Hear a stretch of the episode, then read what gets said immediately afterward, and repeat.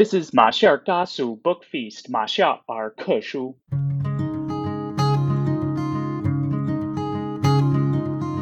马夏嘎苏，你好吗？你今天去了哪里？又做了什么呢？是否还交了些新朋友呢？岛屿的阳光适合阅读。马昆蒂夫想跟您做个朋友，并分享我今天读到的一些心得。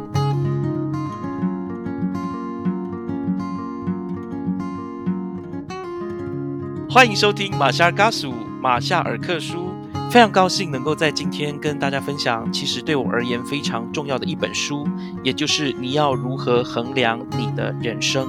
在二零二零年的一月二十六日，全世界最令人瞩目的消息是篮球巨星 Kobe Bryant 他的直升机失事的消息，一个伟大的运动员的陨落。但是台湾读者较不知道的是，其实，在那一天。另外一个世界上伟大的心灵，常年名列前五十大最伟大的商业思想家的克里斯汀森先生，也在同一天离世。这个克里斯汀森先生是谁呢？他是哈佛大学商学院的教授。纵观克里斯汀森的一生，你可以说他是一个成功的商业理论家。他所提到的破坏性创新理论，解释了许多大公司因为没有把握转型的机会而被创新的对手所取代。所以，为了在商界保持领先地位，就必须要学着如何创新，然后跟创新的对手来竞争。这个克里斯汀森先生也是一个成功的创业家和教育家。然而，如果了解他对信仰的虔诚，他可能更希望别人把他认作是耶稣基督忠信的门徒或仆人。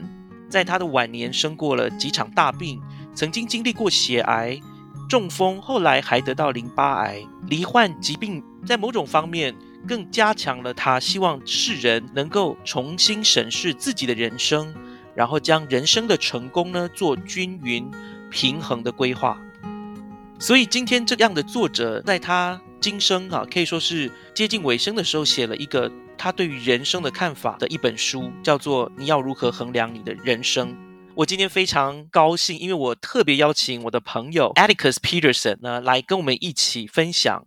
那 Atticus Peterson 现在是美国哈佛大学商学院的博士班学生，他其实有一个中文名字叫做毕安豪。我先让他跟大家 say hello，hello，Atticus。Hello。很荣幸，谢谢你给我这样的机会。是的，谢谢 Atticus。因为其实我们今天在做这个播客的时候呢，我们是线上进行的，所以我们的音质呢会受到一些影响。但是我们怀着非常大的热情呢，还是希望可以帮大家说一本书。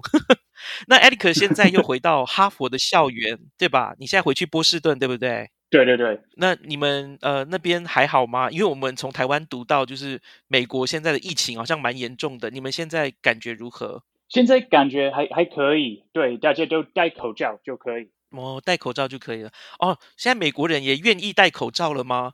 因为在好像有些人不愿意戴口罩。在波士顿，大家都愿意。OK，欢迎你来跟我一起深度分享这本。你要你要如何衡量你的人生？我要再多介绍一下，就是 Atticus，他呢，他现在研究的领域是应用经济学以及创业学。他大学的时候就是念应用应用数学系，后来呢，他有机会在大学毕业的时候进入了今天这个克雷斯丁森先生他的事务所，然后跟克里斯丁森教授跟他有。近身相处的机会，所以我觉得如果能够让 Atticus 来分享这本书，格外的有意义，因为你可以看到他不同的侧面。哦，对了，所以我想要问 Atticus，你自己印象中，你对 Christian 教授的印象是什么？嗯，我我对 Christiansen 教授真正钦佩的一件事是他认为每一个人都很重要，有很多人很多重要的。首席执行官和政府领导人都希望他引起注意，但是他认为每一个他他认为每一个人都很重要。就比方说，一个年轻学生同样重要。我我听到一个关于一个应届毕业生的故事。这个学生在一个活动后前去与 Christensen 教授交谈，然而。就在这个学生来到他身边的时候，一位重要的政治家开始与 Christensen 教授交谈。当这个应届毕业生转身的时候，他感觉到了肩膀上的一只手。Christensen 教授已经注意到他，并认为他跟这个很重要的政治家同样重要。哇，故事我觉得很难得哎，你知道吗？因为说其实我们在我们在一个呃，如果你遇到的是一个很重要的人的时候，maybe 你跟你认为很重要的人讲话，其实你都希望他可以感觉到你的注意力都在他身上。但是你刚刚分享这个 Christiansen 教授，他在跟一个重要的政治家讲话的时候，他还一直留意旁边的这个毕业生，也需要他的注意。可以说，Christiansen 在你的心中，他就是一个很贴心、很关心别人的这样的一个人嘛？对，没错。哇哦，其实我自己听到这里，我还蛮感动的，因为呃，有时候我自己也难免会犯这种错。我们当然我们会看到别人，你知道吗？例如说，假如今天呃。我例如说，我在跟你在讲话，跟 Atticus 在讲话，就 Atticus 可能在跟很重要的政治家讲话，我可能就觉得啊，没关系啦，你不要理我，你去跟他讲话，因为他比较重要。可是反而你觉得我们两个同样重要，我觉得这这一点恰恰表现出 Christian 教授的一个人格。我们现在稍微认识了一下这个 Christiansen 教授，那我现在就要直接进入这本书了。我待会儿哈，后来会再请那个呃 Alex 再分享一下为什么我们你觉得该读这本书。我觉得这个 Christiansen 教授他之所以这么要求哈，这个我们要怎么去衡量我们的人生，原因是因为他自己在生活当中就看到了很多奇怪的例子。Christiansen 教授他呃在年轻的时候曾经呢在牛津大学读书，他现在白汉阳大学在犹他州念一个硕士。后来他去，他拿到了那个罗德学者。这个罗德学者是什么意思呢？呃，他是一个牛津非常特殊的一个奖学金，全世界全世界顶尖者都会去申请这个罗德奖学金。他一年大概只有二十到三十位可以拿到这个奖学金。那这些我觉得啦哈，好像拿到这个罗德奖学金的都是。天才中的 天才，他们都非常的聪明，而且他们要对不对？你你认识，就是你知道这个罗德奖学金吗？这个 Rhodes Scholar 是不是？它是什么样的一个奖学金啊？Very prestigious，反正就是非常有名的这个奖学金了哈。那反正他那时候去得了奖学金，所以你可以知道他的一生当中都是跟社会上的精英知识分子在相处。可是他后来发现一件事情，就是这些精英他们年轻的时候每个都意气风发。然后怀着雄才大略，可是慢慢的会发现他们的生活并不是那么的美好。有些他的朋友哈，有些他的同学不是朋友，他的同学甚至成为美国金融犯罪的首脑，引起了很大的丑闻。那有些同学他说，他们可能娶了漂亮的太太，但是他们后来呢，离了好几次婚，甚至跟自己的孩子也没什么样的沟通。所以他就在发，他就发现了一件事情：这样的人生是值得追求的吗？看似前途是光明的这样的人生，是不是还不够？我们要怎么样确保它是可以快乐而且幸福的呢？所以在这本书里面，其实 Christensen 教授提出了三个问题，而这三个问题呢，可以说贯穿了你要如何衡量你的人生这本书。那这三个问题是什么呢？第一，你要如何知道我的工作生涯可以成功快乐？所以说，第一个，他先问工作生涯是否可以成功快乐；第二，他要如何知道与配偶、儿女、朋友的关系可以成为快乐的泉源；第三个，他问了这个问题，他说：“我要如何知道我这一生会坚守原则，以免除牢狱之灾？”那在我们进入这三个问题以及这本书的架构之前，我其实想要问一下 Atticus，你觉得为什么我们应该要读？你要如何衡量你的人生？你自己觉得？嗯，即使你你没有读过这本书，我我认为就要思考书名，你你就会收获很多。书名像你说的是，你要如何衡量你的人生？那在企业中有有一种说法，就是你怎么量，就会得到怎样的结果。让我举一个例子来说明。就印度政府对新德里的独眼镜蛇数量感到担忧，因此政府为每条死眼镜蛇提供悬赏奖金。那一开始，等一下，等一下，等一下，等一下，等一下。呃，那个你说的死眼镜蛇是死掉的眼镜蛇，是不是？就是拿死掉的眼镜蛇。好好好，继续。没没错。那 那然后一一开始，这个策略真的很成功。由于政府衡量成功的标准，有大量的毒眼镜死蛇被杀死。最终，充满生意头脑的人们为了获得更多收入。大量养殖眼镜蛇，当政府意识到这一点的时候，就取消了奖励计划。结果呢，眼镜蛇饲养者释放了已经毫无价值的蛇，这导致野生眼镜蛇数量大量增加，与政府的本来的意恰恰相反。这是因为他们错估事情的发展。用了错误的衡衡量那个标准，那我我觉得在业务和生活中，我我们需要确保我们正在衡量正确的事情，否则可能会导致意想不到的后果。所以因此回到书的书名，你要如何衡量你的人生？我们有很很多人可能。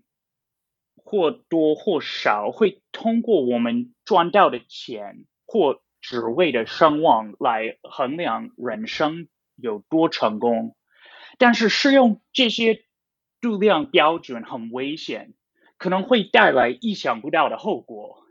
对我而言，当我自己用金钱和声望衡量自己的成功的时候，我没有想到要建立有意义的关系。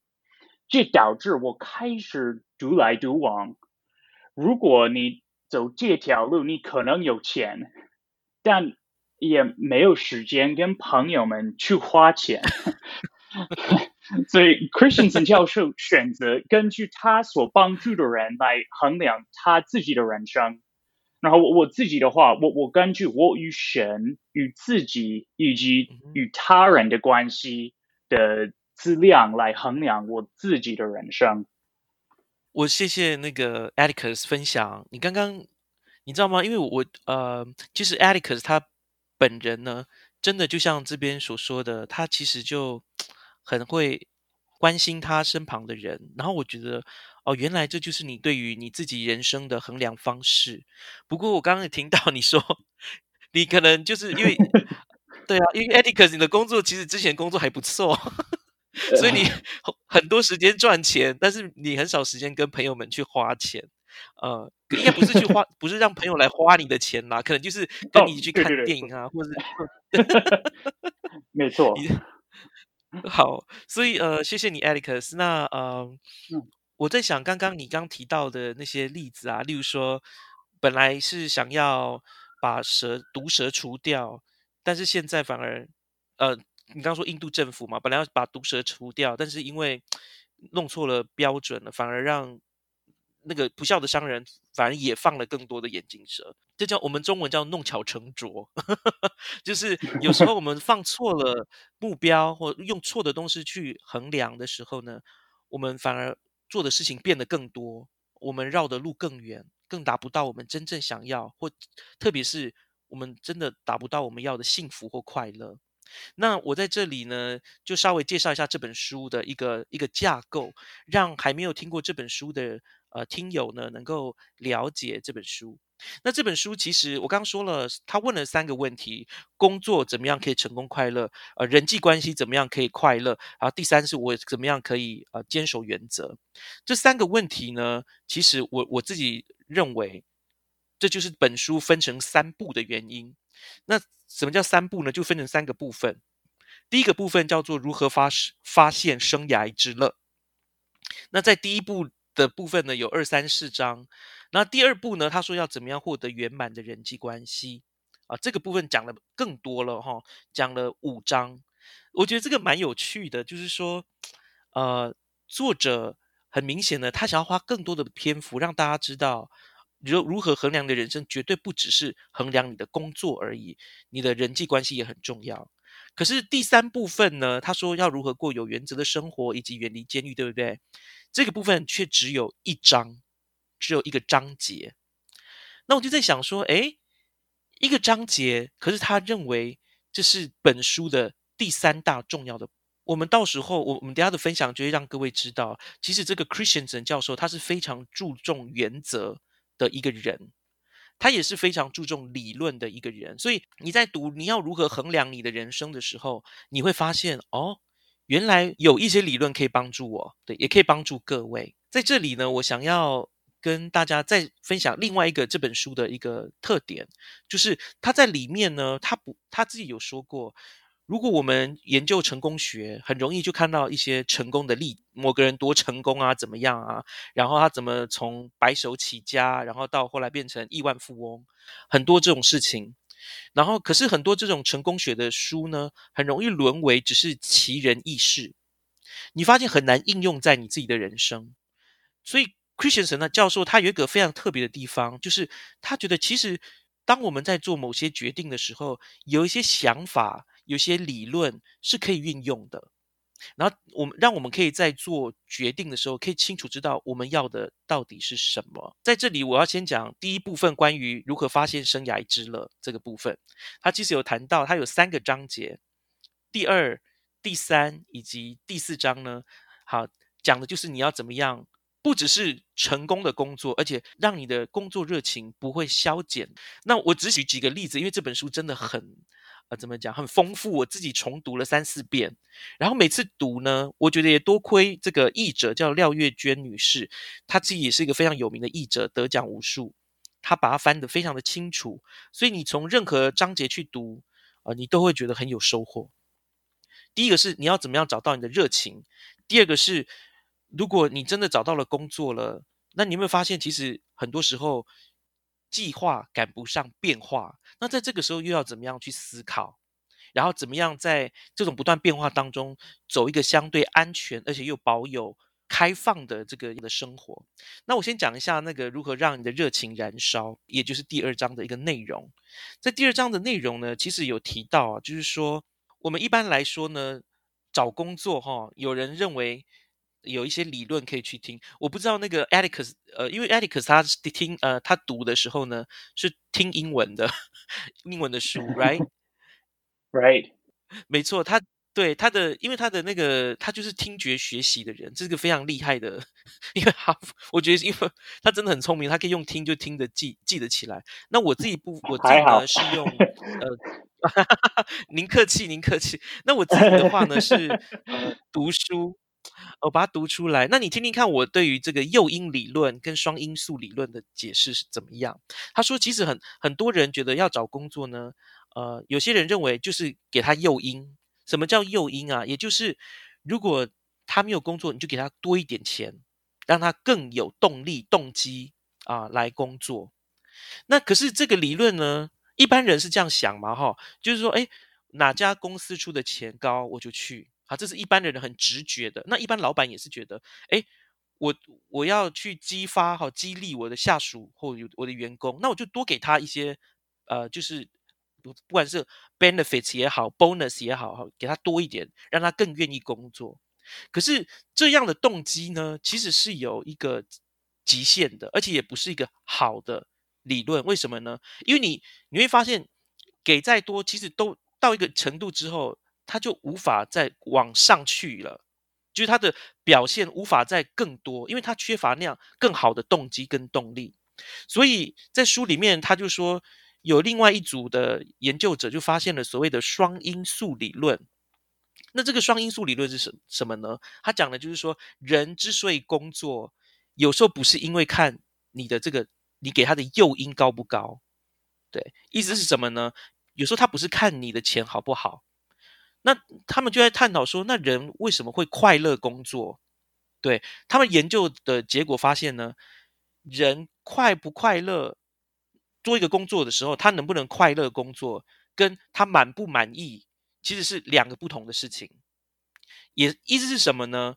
我可能对我的钱啊，就是我的我的收入啊，就是老板给我的这个薪水，我是满意的。但是我可能不满意的地方是，我可能没有什么升迁的管道，因为我的上面的人呢，他们都是呃万年的什么经理、组长什么的，他没有办法更更往上去，这可能他这导致他没有办法，或者是他可能有更多的钱没有错啊，薪水更高，可是相反的，他也无法跟家人有更好的照顾，对，所以。在那个，在这个双因素理论讨论的，就是说，钱这种东西，顶多呢，只是所谓的保健因素。那个保是什么意思啊？保就是保护的保，健就是健康的健。所以他就是说，呃，呃，像在这个双因素理论的时候，他就是在想，那他们什么样才是真正快乐，而不只是给他们钱，给他们这些呃诱因。那我自己呃觉得这一篇在这个这一个章节里面，让我知道说，哦。我需要去问，其实他这边也也在说一件事情，你必须要自问，什么对你最重要？你的目的是什么？你只是希望钱多一点吗？因为他他其实说他说这两种理论并没有哪个比较好，哪个比较不好，不是这两个理论要一起来看，均衡的来看，因为有些时候你的确需要看比较看哪个。地方给的钱多嘛，对不对？例如说，你觉得你要辛苦两年，然后因为你的目标是两年之后我要去，呃，我两我这两年内要先赚很多钱，两年后我要自己开业。那当然你会觉得，那这两年内我就尽量赚钱，两年后自己开业。对，那如果你是觉得，哦，我要就是走，马上就为了长远来看，然后你只想做这个工作，那你可能就不能只考虑钱的问题，你可能还要考虑，哎，你是不是会有热情去做这件事情？好，它跟你自己的兴趣热呃喜好是不是一样？对，那这就是第二章里面所教导的部分。So, Atticus，我现在真的就想问你了，就是说，呃，你自己也有一个就业的经验，然后你自己也有为这个呃 Christiansen 啊教授工作过。那我想问你说，那你刚刚听到了这个理论，他说，呃，你除了找工作除了是为了赚钱之外，你还会，你现现在的你觉得有什么对你是重要的？然后你也会在意这些呃工作的项目，就是条件。嗯，其实我会在意我要成为什么样的人，然后我觉得你跟什么样的人工作，你就会变成像他们一样。所以我很注意的是，我要跟我的。同事是怎么样的人？然后我要不要变得更像他们一样？嗯，那我那我想要问另外一个问题，这个是台湾的人，我我相信世界各地的人也会遇到这样。那要是你的同同事是很啊很令人不愉快的人呢？例如说他们很难相处，或者是其实相处起来也不快乐，你会觉得你会因此而离开这个工作吗？会吗？呃，不一定，但是呃，就看你你有什么样的目标啊。如果是比较暂时的情况，也也也可以。但是如果跟他们相处工作，你你每天很很沮丧的话，可能要去找另外一份工作。哇，我真的觉得。有这样的勇气也蛮好的，不过的确啦，好像跟呃同事相处，呃发生问题是离职率的几大呃要素之一。对，很多人离开他的工作，很可能有时候不是因为薪水低，有时候很多时候是他的那个同事不太好。好，谢谢你的分享。那我现在要讲的是，呃，但是当然，关于有时候没有办法换工作，所以 有时候要要辛苦一点。只能忍耐吗？的确，只能忍耐。对。好，那我现在要讲的是呃，本书的呃第三章啊。我呃，我在这个关于工作的部分会讲多一点，然后那个 Atticus 他等下会分享其他部分。因为我自己发现呢，呃，我的听众当中有一些是比较呃年轻一点点的人。那也有当中也有比较多是可能三四十岁左右，我们的生活哈，这个时代变化的很大，我们要怎么面对生活中的挑战？那在第三章当中，他有说到计划跟变化，两种都是化，但是造化不一样。那他讲到的，我觉得要想要分享，就是所谓的审慎策略跟应急策略。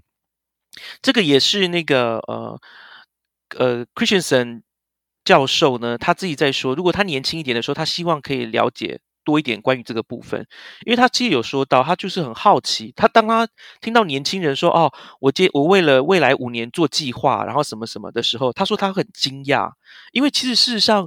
生命好像不是总是按照我们的计划进行的，所以基本上为了应应这个计划，呃，这个这个变动的世界呢，我们必须要两种策略并行。那一种策略就是神圣策略，也就是你要呃把每每个部分都写得很好，哈，把每个部部分都想得很好，然后慢慢的，如果那个符合那个部分符合这个计划，符合你的。呃，目标、目的、人生的意义，那你就把它写下来，然后付诸行动。但是有时候呢，你的目标就是走到一半的时候，发现哎，好像走不太下去了，或者是这个世界变了。例如说，你本来是想要走，呃，我自己拿最近的例子来说好，因为 COVID nineteen 的关系，然后旅游业现在变得很糟糕。那你本来一开始想说，我要当一个国际导游，哈，去带。人家出去出国啊，等等的。那现在遇到你无法出国了啊，你你的工作很明显的受到了影响，那你该怎么办？你现在如果真的需要收入，你该怎么办？这个时候呢，那个 Christensen 教授他就引进了另外一种理论，叫做应急策略，也就是你要怎么样啊，边这个且战且走的意思。好，你要怎么样在这种变动当中呢？既能够存活，然后又不要呃离你原本的目标太远啊？这个在书中有很好的呃呃阐述。那我只是把它用非常简略的方式来讲。其实有时候我们人就是这样子哈，只要人家稍微点一下，我们就知道哦，那我们可以怎么做？有时候我们太专注于说哦，我们现在一定要这么做那样做，反而我们失去了弹性。而且人生其实本来。就不是会按照我们所规划那样的进行，而快乐也是一样的，幸福也是一样的，不见得都是按照我们所规划的方式进行。所以我们在变动的世界当中，我们要怎么样啊，能够达到我们所预立的目标啊？这个需要两种策略的思维。我再说一次，审慎的策略以及应急的策略。不过呢，我不打算详述第一部分关于植牙的部分。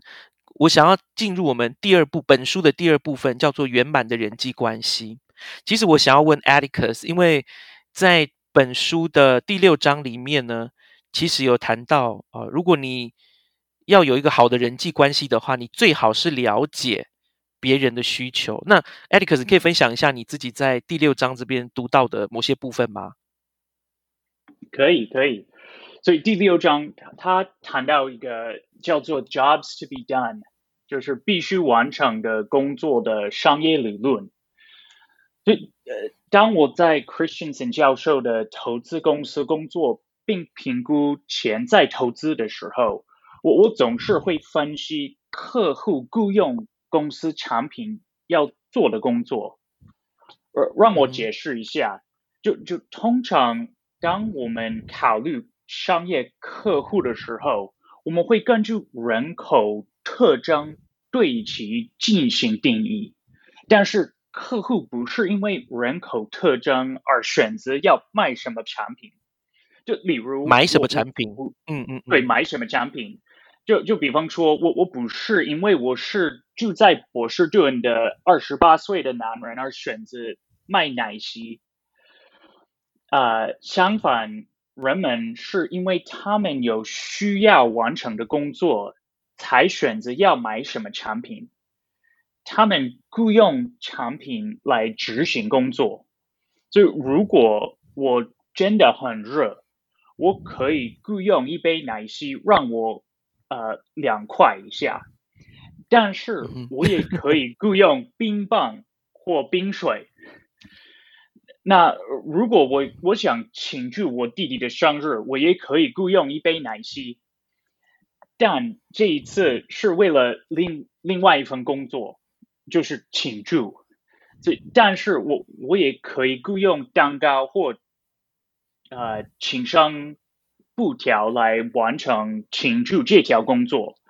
但是如果我需要两块以下蛋糕或请商布条，可能就呃无无济于事。这样专注于要雇佣产品来做什么工作，可以帮助我们更加了解产品的真正竞争对手或潜在品。好，等一下哦，呃，Atticus，我这边有一些疑惑。我其实呃，我很喜欢你刚刚分享的故事，因为你还用了一些成语。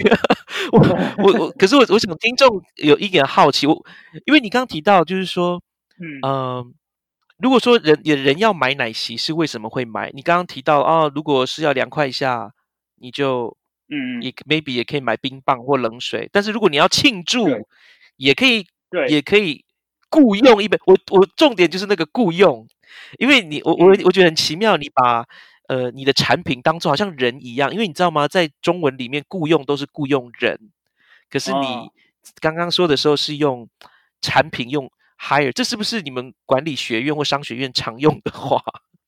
是这样子吗？在英文也是差不多，但是 Christiansen 用的是这个比较特别的意思。嗯，所以我我我觉得很奇妙，就是说，呃，我听到你刚刚这样分析的时候，我就觉得，哎，好像这个产品好像人一样，你知道吗？他了解我需要什么。对对对，我这是我我要想要表达的。所以专注于要雇佣什么产品来做什么工作，的确可以帮助我们了解啊，我们自己的产品的真正的竞争对手或替代品。不过，你刚讲的是，我觉得是比较管理方面哦，就是商学院。研究的部分，嗯，这在生活当中我们要怎么运用呢？嗯，对，呃，像你说的，没没错，这个必须完成的工作，jobs to be done，是评估业务很有用的架构，但是它也是评估自己生活很多很有用的的架构。我我我试图仔细考虑，我我正在雇佣的每一种产品的工作是什么。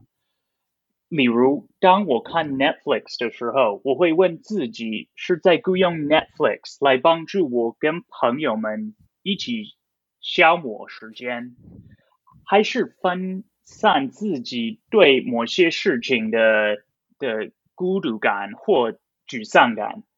然后我我问自己：我雇佣的事情究竟是不是完成工作的最佳选择？还是我应该雇佣另外一个东西，才能更妥善的完成工作。如果我雇佣 Netflix 与一群朋友一起玩，也许是好的。但是如果我继续反复雇佣 Netflix 来逃避学校压力或孤独的感觉，也许不是最好的选择。也许我应该改为雇佣一个好朋友或一个顾问。跟我谈话。那这个 jobs to be done 的的另一个应用是在人际关系。我们可以问其他人雇佣我做什么工作，和我的行为如何帮助或损害这项工作的完成。例如，孩子希望父母让他们感到被爱和被支持，但是有的时候父母可能会。过度专注在给孩子们金钱和更好的房子之类的，以至于忘记了他们的孩子并没有雇佣他们来提供更大的房子，而是让他们感到被爱和被支持。我觉得你刚刚说的这个，就是孩子他要爸爸妈妈做什么这件事情，我觉得蛮。我的心里的感触蛮多的，因为很多时候在台湾啊，我不知道是在美国也是这样了哈。很多父母亲以为赚钱才是最重要的，他为孩子能够提供最大的支持，可能是给他们更好的物质的哈帮助之类的东西。但是他们可能忘记了，其实孩子真的需要的是他们一直陪伴他们，然后被他的父母亲所爱。你知道我这个东西很很容易看到，就是说，在美国的呃，在美国的文化里面，我会看到在电影里面看到，就是孩子打球的时候，哈，运动的时候，妈妈爸爸都会在场，你知道吗？可是在台湾不一定哦。就是如果像我那时候小时候去比赛啊，干嘛？我父母亲其实不会在场，而且我相信很多台湾人，呃，他们的童年也都是这样，都是父母亲其实没有办法，没有在参与，可能顶多就是给钱让他们有饭吃。谢谢你让我们知道，呃，这个其实，在第呃这个人际关系这第二部分呢，他讲的真的非常多东西，真的值得我们思考。呃，我自己。除了你说的这个 jobs to be done 哈，这是在第六章的内容之外，我在第七章里面那个也学到了一件事情，有些东西你真的无法外包。它里面有提到了，就是特别是你的未来外包是什么意思？就是有点像 outsource。其实在这本书里面，它其实有用很多的管理啊，或者是商业的一个个案研究，你知道吗？例如说，他有提到这个在书的一百六十六页。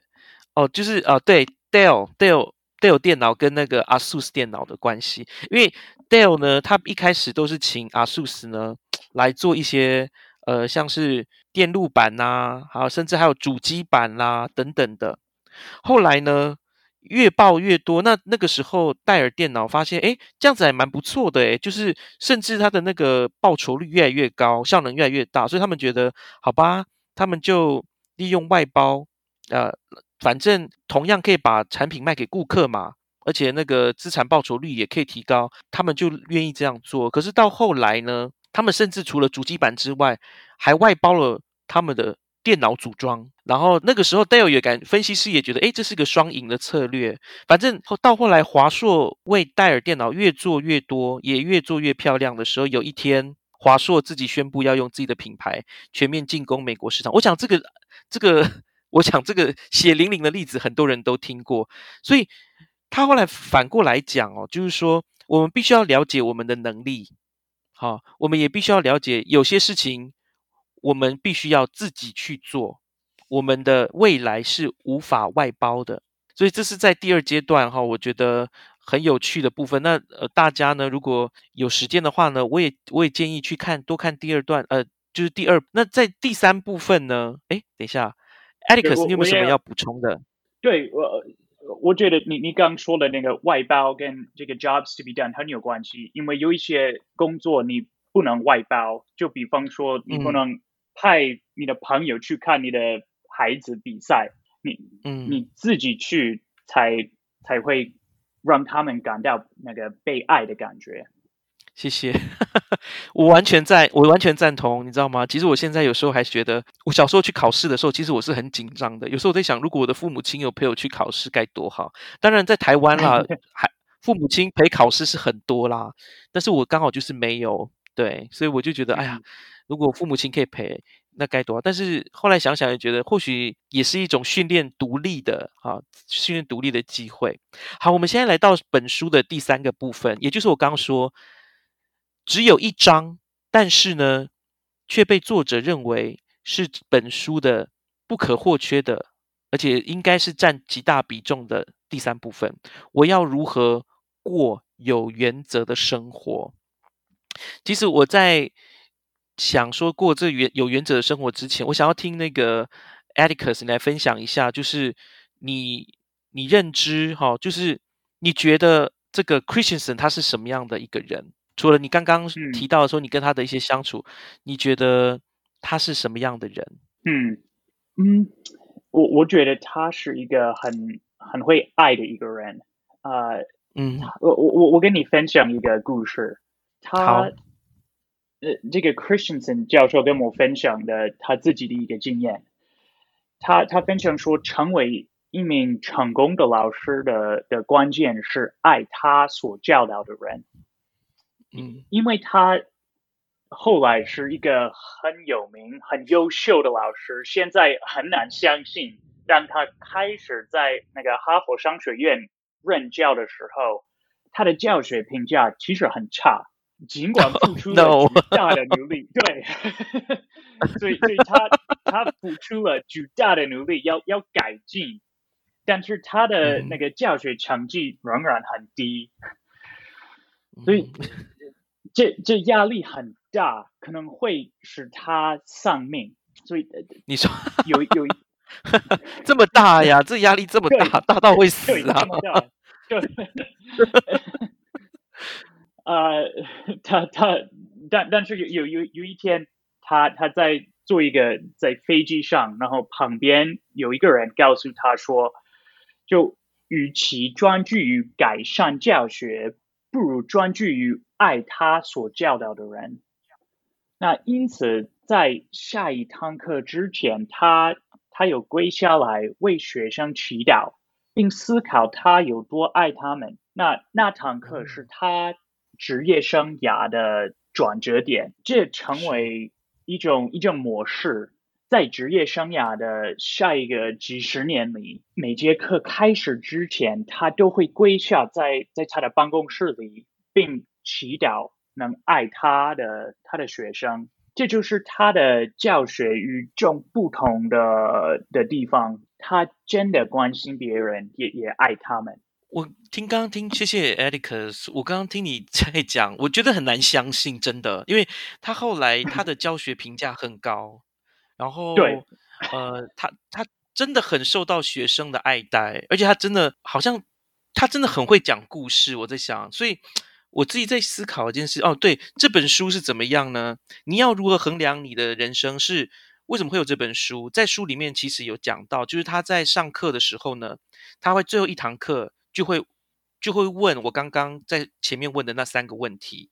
好，你要怎么确保你的工作是开心的？你要怎么样获得呃幸福的人际关系？以及你要怎么样坚守你的原则？其实这是他在那一堂课当中呢会去分享的部分。当然，它里面补充了哈一些呃商业的一些个案，所以你会发现这个老师真的不一样。你可以想象吗？我自己在上课，呃，大学上课的时候，这一堂课在教什么？这一堂课在教我们下次考试要考什么？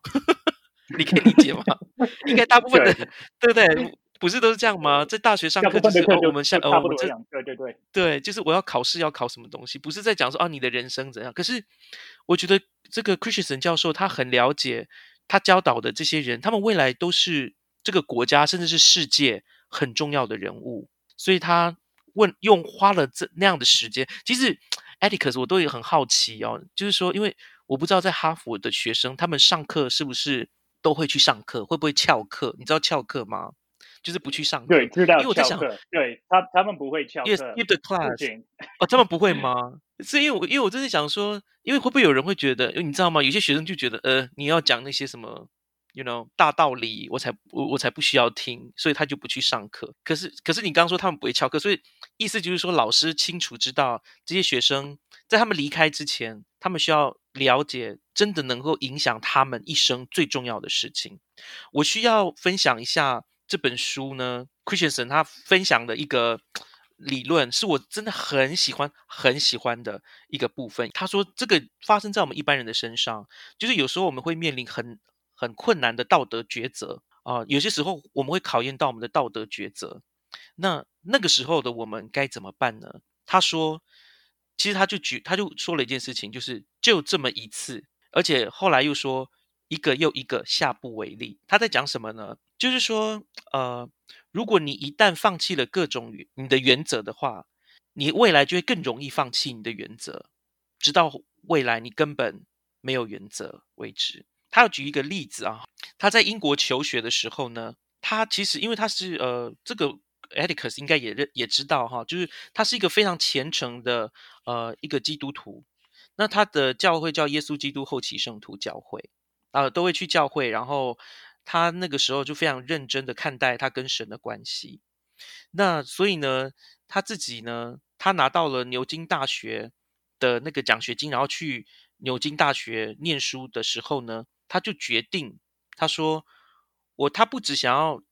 成为自己想成为的人，也希望是神要他成为的人，所以他就决定呢，每天晚上从十一点开始到午夜，会把课业放在一边，然后认真的读经文、做祷告。然后你可以想象，就是那些去拿到了这些奖学金的人，每一个都是非常的优秀，而且功课要多忙有多忙。E d i c u s 你在 哈佛读书，你的课课业应该是非常的忙吧？我不知道，很忙。我很难想象你们的压力，你知道吗？你们压力非常大，对不对？压力很大，但是在台湾的学生，他们的压力也很大。对你可能在美国来说是读大学的时候压力特别大，可在台湾是国中、国小、高中的时候压力比较大，大学的时候还好，相反，这是不太一样的。对对对，不太一样。那他要说一件事情啊，就是说我刚刚不是说了吗？就是这么难，你看，为了，例如说，有时候你要做那个呃，你要些 project，对不对？要跟你的同学要讨论，哎，这个时候哇，你有自己的工作也要做，有 assignment，那你又要去做这个祷告，其实真的并不容易。可是他说呢，他那个时候就按照这个过程去做，然后他。真的获得了他心中，他觉得他跟神的关系或就变得更亲近。他这边讲的一个重点呢，哈，可能没有信仰的人无法理解，但是他这个讲的这个东西，我觉得大家应该都可以体会。他说：“假如我将每天祷告、沉思的时间拿来研究、回归分析，我将会后悔莫及。其实每年我用到计量经济学的工具不过只有几次，但是我对人生目的的认知。”是天天都可以派上用场的，那个才是我获得最有价值、最实用的知识。我觉得，呃，Christiansen 教授他一个非常了不起的地方，就是他自己知道人生的目的是对我们每个人来说真的很重要。他决定了我们是什么样的。我最近看到一本书，他就说什么重要的不是你做了什么事，而是你是什么样的人。我觉得成功的人是应该要了解这件事情。那呃，还有另外一个部分，他要说了哈，每个人啊，对我们真正重要的量尺只有一个，啊，对，这是他自己讲了哈，他自己他对他自己而言，他说，对我而言，我真正重要的量尺只有一个，也就是我可以帮助多少人，帮助他们变成更好的人。对他很注重他跟神的关系，所以他跟神在祈祷的时候，也都是在关注这些问题。所以，呃，这基本上就是我自己在这这本书里面，我很喜欢很喜欢部分。他甚至哦，他对不起，再加再加一个部分好了，就是他的呃，但他其实很高，你知道吗？艾利克斯，你应该知道他很高吧？你应该看过他本，他真的很高，对不对？很高，对。然后他们家他们家的孩子都很高，这也是事实。对，呃，就他们都会，他们很会打篮球。对对对，都是很会打篮球，所以他那时候在牛津哈，在牛津打篮球。你知道，我真的觉得欧美的学校对于运动这件事情很在意，他们不只是要你会读书而已，也希望你很会运动。那这一个呃，Christian 教授他那个时候在牛津也打篮球，对吧？然后我记得有一次是这样，就是他要去打冠军赛，那个冠军赛呢，呃，他们办在礼拜天。然后这个时候呢，他就陷入了我刚刚说的那个道德的抉择，他到底要不要去参加那个呃冠军赛？因为他自己对神承诺，他安息日的，也就是礼拜天的时候呢，是不会打球的。这也像一个，转之前英国有个电影叫《火战车》啦，也是类似，就是说，呃，有信仰的人，他决定不要在礼拜天啊去运动。他那个时候，当然他，我相信。他有感觉得到，就是大家对他的期望啊，在书中也有提到，呃，他的队友、他的教练哈，对他都很期望，他自己当然也很想要赢啊，对不对？可是呢，他发现一件事情，百分之九十八的服呃服从呢，比他说百分之百的服从比百分之九十八的服从更容易，也就是说，他后来决定，他要完全的服从他跟神之间的这个。啊，所立的这个约吧，所以他后来礼拜天没有去打球。后来，当然他的队还是赢了。他说是很很庆幸他的队还是赢了，但是他自己也了解一件事情，他不要让自己沦沦为说好，我自己先破例，然后以后再也不做。他不，他不会做这样的事情。他当下就会马上立下决定，他不该做跟他目的不一样的东西，他就是不做。所以 a t i c u s 你有没有什么要补充的呀？嗯，其实我我我们谈的事情，我我觉得跟优先很有关系。然后其实看这本书，真的有让我考虑一下，我我自己的优先是什么。然后如果我继续按照我现在的优先过我的生活，我未来会有什么样的生活？然后我我喜不喜欢那样的未来？然后如果我不喜欢，我我现在需要调整一下我我现在的优先。然后我我我优我的优先，他们。呃，我如果我不知道我的优先是什么，我就要看我我怎么花我的时间，我我的行程是什么。然后我我有有一句话就是呃，love L O V E is really spelled T I M E time，so 爱就是时间。嗯，艾利克斯，你刚刚讲到了一个重点耶，就是说，其实在这本书里面，他一直教导我们说要。我们要去审视我们自己的一个优先顺序。那例如说，呃，他说了，他那时候在英国求学的时候呢，他知道他爸爸得了癌症。过了一两个月之后呢，他觉得他已经知道爸爸不可能会痊愈，所以他决定回家帮忙他。然后他想都没有想，他就决定要回国，因为他的家人需要他，而他觉得那是他必须做的事情。然后他说。啊，有些人会觉得啊，他那样做啊，真的命运对他不是很好，而且他有权利应该要对这这样的命运呢感到愤怒，因为他好不容易拿到那个英国的啊牛津大学奖学金嘛。但是其实那几个月是他生命当中最快乐的时光。他说，现在回想起来，我想是因为在那个时候，我把生命的全部奉献给了父亲和我亲爱的家人。所以，呃，刚刚那个啊，那个 Atticus 刚提到的哈，就是呃，我们要知道我们要怎么样投入与牺牲。如果要拥有融洽的伴侣关系，不是要找到可以让你快乐的人，而是要找到你愿意努力让你爱的人高兴。再说一次，你要拥有融洽的伴侣关系，不是因为。要找到可以让你快乐的人，而是因为你愿意努力让你爱的人高兴。我觉得这一个部分是这个 Christiansen 啊教授呢，我教导我一个很重要的部分啊。我真的觉得这本书它当中还有很多呃其他的部分，我觉得我应该会再做个下集，然后再跟大家分享。呃，我我其实。